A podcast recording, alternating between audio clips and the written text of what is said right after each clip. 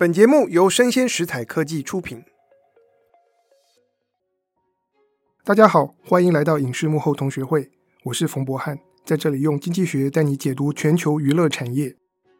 在我们上一集的节目中，我跟大家聊到芭比娃娃的发明者 Ruth，她是如何创办美泰儿，并打造出一个玩具王国，真的是非常精彩的创业故事，带我们思考一些很重要的商业课题，包括。如何从消费者的心理需求出发，不断的创新去做产品的策划，还有要怎么样看准你所处的那个时代底下正要蓬勃发展的新媒体，然后抓住它，善加利用。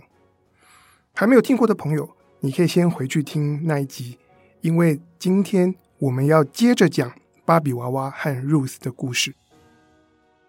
那我们之前讲到，在一九六零年代。芭比娃娃推出之后大获成功，美泰儿也顺利上市。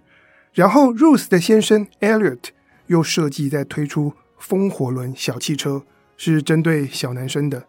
到目前为止啊，so far so good，一切看起来都是那么的美好。但之后发生了什么事呢？我们今天这一集就从这里开始。那当然啊，以 Ruth 他这种敢冲敢撞的性格。美泰尔当然顺势开始快速的扩张，他们寻求多角化的经营，怎么做呢？就是去并购其他的公司，把别人的产品线都纳入到我们的旗下，然后就可以提供非常多元、各种各样的选择给消费者、给小朋友。可是啊，问题就是扩张太快了，市场支撑不了，所以他们在一九七零年代就遇到乱流。并购是花钱的。可是扩张了以后啊，没有办法回收，生产设施也遇到问题，所以在一九七二年的时候啊，那一年美泰儿的财报就显示，他们一年亏损了三千两百万美元。如果我们把物价的水准算进来，折合今天是两亿多美元啊，这是一年所赔的钱。不过更让问题雪上加霜的是呢，一九七三年爆发了石油危机，以沙乌地阿拉伯为首的。阿拉伯石油输出国组织，他们宣布要对赎罪日战争期间支持以色列的国家实施石油禁运，对象当然也包括美国。那在禁运期间啊，全球石油价格上涨了百分之三百，当然就引发通膨，对经济造成巨大冲击。美国呢，在那一年啊，他们的 GDP 衰退了百分之四点七，你可以想象。这样子的经济衰退对美泰尔会造成什么冲击呢？玩具的需求大幅减少。哎，Ruth 他们是在扩张，然后就遇到这样的问题，那库存就不断的累积。在这样子的情况之下，美泰尔他们有股东啊，就开始对这公司提告，所以美国的证券交易委员会也开始对美泰尔的财务进行调查。这么一查，就发现账有问题。这数字的规则怪怪的，可能很多公司大家要做假账，都是低报收入，为了逃漏税。可是美泰尔是反过来，他们是收入少，但是报得高。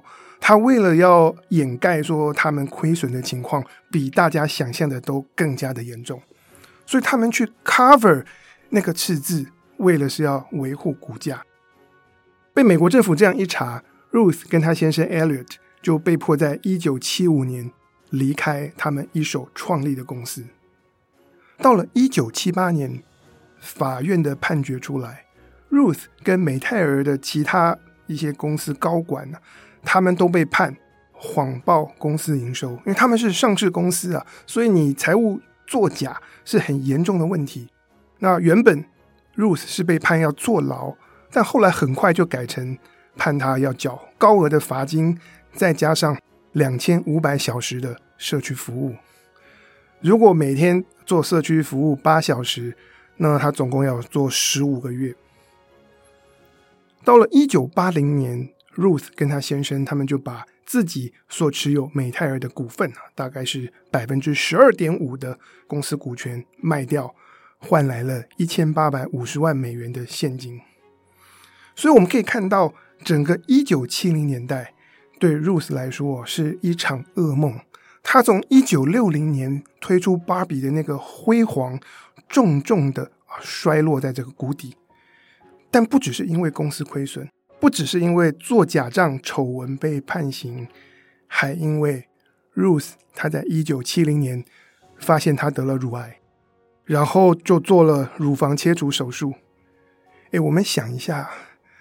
Ruth 当他设计发明芭比娃娃的时候，他的一个信念是这个娃娃要有胸部。可是最后他自己失去了胸部。我们可以看到这个命运是何等的捉弄人呢？所以后来也有人说，美泰儿在一九七零年代初期公司经营遇到问题，以及后来的假账风波，都很有可能是因为 Ruth 她的身体因素，再加上这样子失去乳房的。打击，所以他没有办法在每件事情上面都好好的管到底下的干部所造成。但一般还是认为他对公司做假账欺骗股东这件事情啊，不是他执行，但他是知情的。那么，如果你是 Ruth，失去了公司，又遭到丑闻和癌症的打击，你接下来会怎么做？其实那时候的 Ruth 也差不多到了退休年龄。卖公司股份有不少钱，可能很多人就决定我们就退休，安享余年吧。但他不是啊，Ruth 很快又再度创业。他一九七五年离开公司，一九七六年就创办了一家新公司，叫做 Nearly Me，几乎是我。这家公司做什么呢？是做人工乳房。在那个年代啊，整形外科还不普及。如果有女性因为受伤或者是癌症而失去乳房，那她们可以在内衣底下再衬一个人工乳房，然后维持自己的身材。那这人工乳房的材质有橡胶或者是弃养树脂等等。Ruth 为什么投入创业呢？背后的想法跟她发明芭比娃娃其实很类似。因为她根据自己的经验，她就说，当时的人工乳房不符合人体工学，戴上去不舒服，选择很少，而且人工乳房从设计然后到背后的销售，全部都是以男性为主的，他们也不需要去经历这些事情，他们也没有办法设身处地的去理解戴上人工乳房是什么样的一个感受，所以他觉得说，我们需要从女性。需要从消费者的角度出发，他觉得这件事情我来做，所以他就特别去找到网罗了一个专门做义肢的设计师，叫做 Payton，然后来加入这个设计，然后不停的修改跟改造，因为他自己需要，所以他很能够理解我们人工乳房的设计要怎么调整，然后啊，就跟芭比娃娃一样。因为在一九八零年代那个时候，我是大型的百货公司开始普及，所以 Ruth 说我们要做这件事情，就是全国的大型百货开始做行销跟宣传，他也会亲自到不同的百货公司的试衣间去协助有需要的女性做选购，然后并且为他们详细解释。到了一九七九年，这个 Nearly Me 的营业额。已经累计达到两百万美元，相当可观了。不过后来呢，随着整形技术的进步和普及，这种外装的人工乳房很快就不再需要。那后来 Ruth 又用一个好价格把公司卖掉。最后啊，在二零零二年，Ruth 八十五岁的时候过世。我们可以看到他的人生呢，巅峰的时候比别人高，跌落的深渊比别人深。有些人就说，真的是可惜，怎么说呢？他没有办法活到够久，能够亲自看到芭比的电影上映。当你能够看到 Ruth 一路的创业的历程，我觉得里面很多的细节以及他的思想是已经渗透去融入在芭比的剧本里面。不过呢，我们接下来啊，再把故事拉回玩具，在 Ruth 跟他先生 Elliot。他们离开美泰尔之后，芭比娃娃的发展怎么样呢？很快，我跟大家报一下数字啊，在一九八零年代的后期，芭比娃娃成为一个市值十亿美元的品牌。在一九九零年代，全世界平均每秒钟卖出两个芭比娃娃，大家自己算一下，一年有多少个？到了公元两千年的这个年代，芭比每年的营收超过了三十六亿美元。不过呢，随着芭比娃娃的营收成长，这种全球的影响力巨大，芭比所代表的就不再只是玩具，而是一个文化象征。芭比娃娃这个品牌背后所要传达的讯息，就被越来越多的人拿出来检视和批评。大家批评什么呢？诶，芭比究竟适不适合成为小女孩的榜样？然后，芭比娃娃的身材以及背后所反映我们要怎么样来看女性的美的这个标准，引发了争议。这一点呢，可能很多地方都有人讲过。不过今天让我换个方式说给你听。所以，我们都知道古典版的芭比高高瘦瘦的，而且是金发。但它如果放大变成了真人尺寸，会长什么样子？首先呢，它的腰围会是十六寸，非常细，腰臀比零点五五，体重五十公斤，而且他的脚很小，买鞋子要穿三号。但是我跟你说，在美国买成年人的鞋子没有三号，太小了。所以在真实世界里面，如果我们要找到一个人真的拥有芭比娃娃这样的身材尺寸，几率会是十万分之一啊。肯尼的身材没有那么夸张，比较合理，所以我们在真人当中要找到肯尼的体型，几率会是百分之二。那如果我们真的要把芭比拿来跟真人相比啊，各行各业当中，大概就是模特儿的身材跟芭比会最为接近。所以，当芭比娃娃这样的玩具普及，可能就会有小女生她们觉得，哎，我要以模特儿为榜样。但是，芭比的这个身材不合理，如果不合理的东西成为小孩效法的对象，有些人担心呢会有危害。在芭比红了之后，那时候还在一九六零年代，就有人出书啊，叫做《如何减肥》（How to Lose Weight）。那这本书的答案很简单，就是不要吃。那当然，我们也看到有些小朋友，他为了要追求身材，因此开始厌食啊，这些都是一些额外的副作用。不只是这样啊，也有人开始检验，哎，你芭比娃娃这些系列产品相关的书籍背后如何反映了女性的智商。在一九九零年代啊，美泰尔他曾经推出一款会说话的芭比，叫做 Teen Talk Barbie。结果他会说什么话呢？当年有两款，一个叫做 I love shopping，我喜欢血拼；第二款叫做 Math class is tough，数学好难。我需要说，那个时候的 Ruth 他已经离开美泰尔很久了。可是如果他在公司里面听到有这样的产品被开发出来，我想他一定会非常的愤怒，因为 Ruth 的中心思想，芭比的中心思想是 Girls can do anything。所以很快啊，数学好难那一款。说话芭比就停产。当然，我们知道这个芭比娃娃的开发也是横跨了一百五十多种职业。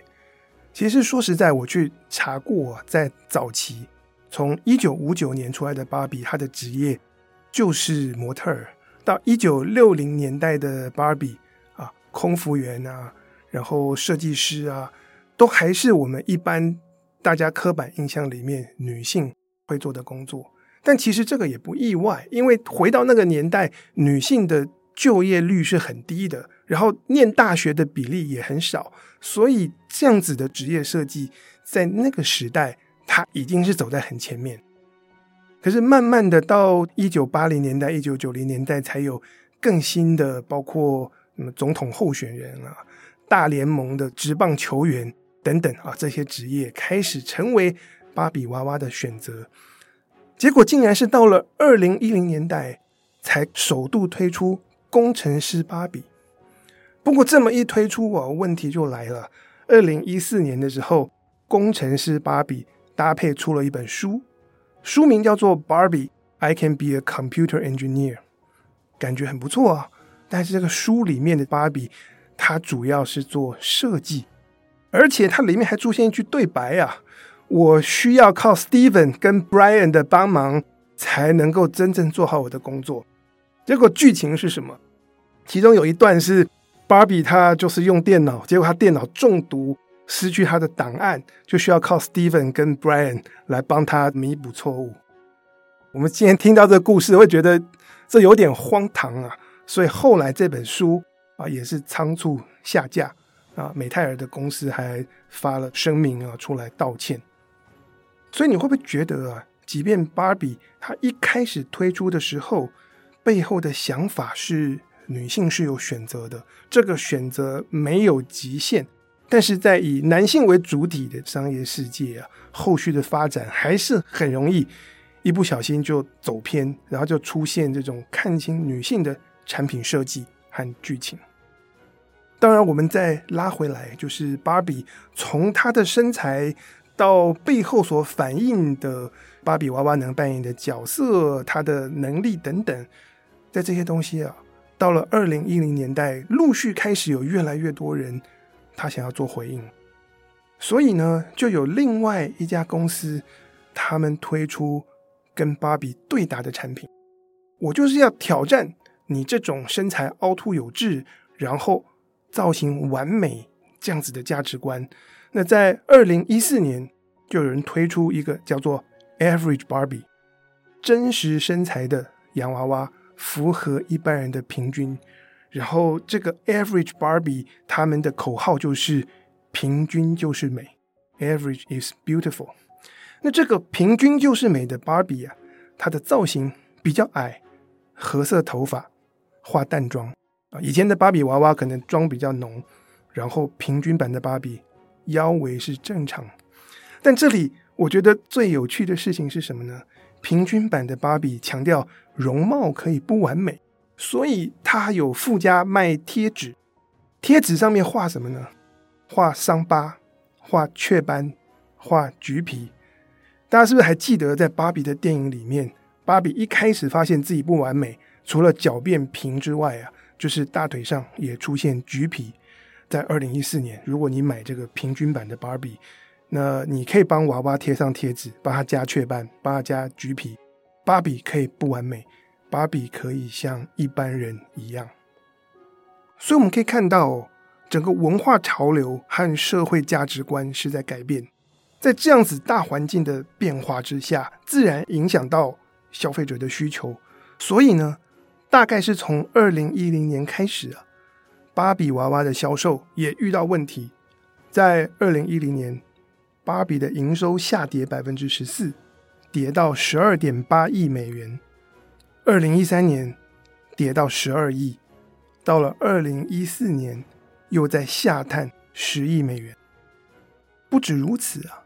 那个时候，整个美泰尔也面对到非常强力的竞争者，那像是美泰尔的死对头孩之宝，诶，他们底下有变形金刚的系列玩具，那搭配电影啊，就把孩之宝的这个营收大幅的提升，而乐高也在二零一零年啊做了各种的创新，后来也推出电影，结果乐高的营收开始超越美泰尔，成为美国最大的。玩具公司，结果就是呢，美泰尔从二零一四年开始啊，整个公司就开始进入一段混乱期啊，一直到二零一八年，总共换过四任的执行长。那么目前美泰尔的执行长叫做伊农科瑞兹，他也就是这次主导芭比电影的执行长，他就是在二零一八年的四月上任。那这科瑞兹他一接手美泰尔。面对到的就是一家在衰败中的 玩具公司，然后死气沉沉的。至于他怎么做，这会是另外一个企业翻身的故事，我以后再来跟大家慢慢讲。不过呢，柯瑞兹啊，他的大方向是，他要重新定位美泰尔这家公司。他认为美泰尔不应该把自己困在玩具公司这个有限的框架里面。美泰尔拥有的。是 IP，是各种曾经红过的玩具品牌，适合儿童和家庭。所以柯瑞兹他想要从 IP 出发去做拓展，把美泰尔重新定位成是一间娱乐公司。这一间娱乐公司，我们做电影，我们做内容，我们也经营游乐园，当然也会继续卖玩具。所以啊，除了我们今年看到《芭比》这部电影之外，美泰尔目前还有十三部的电影在积极催生中。可是呢，根据今年七月《New Yorker》的报道，他们现在总共立案的影视项目有四十五个，不得了。此外啊，美泰尔冒险乐园目前正在美国亚利桑那州施工，预计明年开幕。而且整个施工过程都在做二十四小时直播。如果大家想看，可以自己 Google，或者你也可以连到我的脸书啊，就是搜寻我的英文名字 Paul 汉凤，就可以看到我在我的脸书上有放他们的直播链接。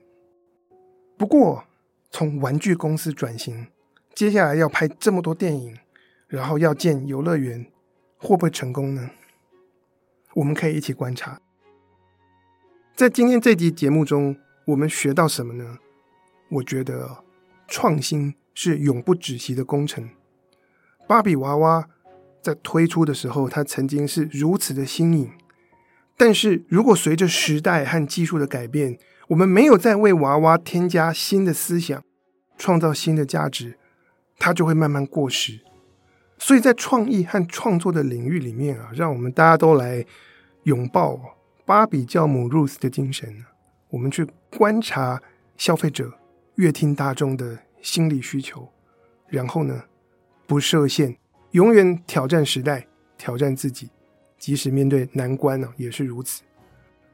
然后我在想，在我们听完了芭比教母 Ruth 跟美泰尔的故事，你再回去看芭比的电影，我不知道会不会有不同的感受。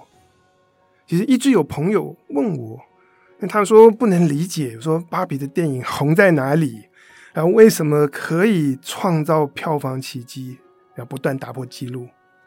然后很多人觉得说重点应该是在铺天盖地的行销啊，然后把粉红色颜料炒作到缺货，然后抖音上面的 Barbiecore 的 Hashtag 在电影上映前就已经累积五亿次的触及，好，再加上 Barbenheimer。奥本海默跟芭比的这个联合行销，非常的震撼啊，成为一种文化现象。有些人说都是行销的功劳，但是我想讲的是，重点在内容，宣传炒作是一时的。这个宣传炒作的背后，如果没有一个符合时代精神的中心思想在那里，那你去看看谁只要有钱，他都可以砸钱去炒作。可是要打破影史记录，真的没有那么简单。它需要内容的基本面。所以我希望我们这两集的节目可以让你看到，在芭比娃娃背后的商业故事，就像云霄飞车一样高潮迭起，而且还涉及到消费文化思潮的变迁。而芭比这部电影的剧本，对我来说，它是非常的忠于原著哦，就是把 Ruth。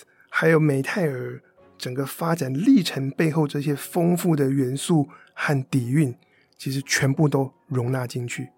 电影的精彩啊，是从这些故事里面淬炼出来的。以上就是我们今天的内容，希望你喜欢，请大家帮我们的节目按赞、追踪，并且给我五颗星。我是冯博翰，影视幕后同学会，我们下次见，拜拜。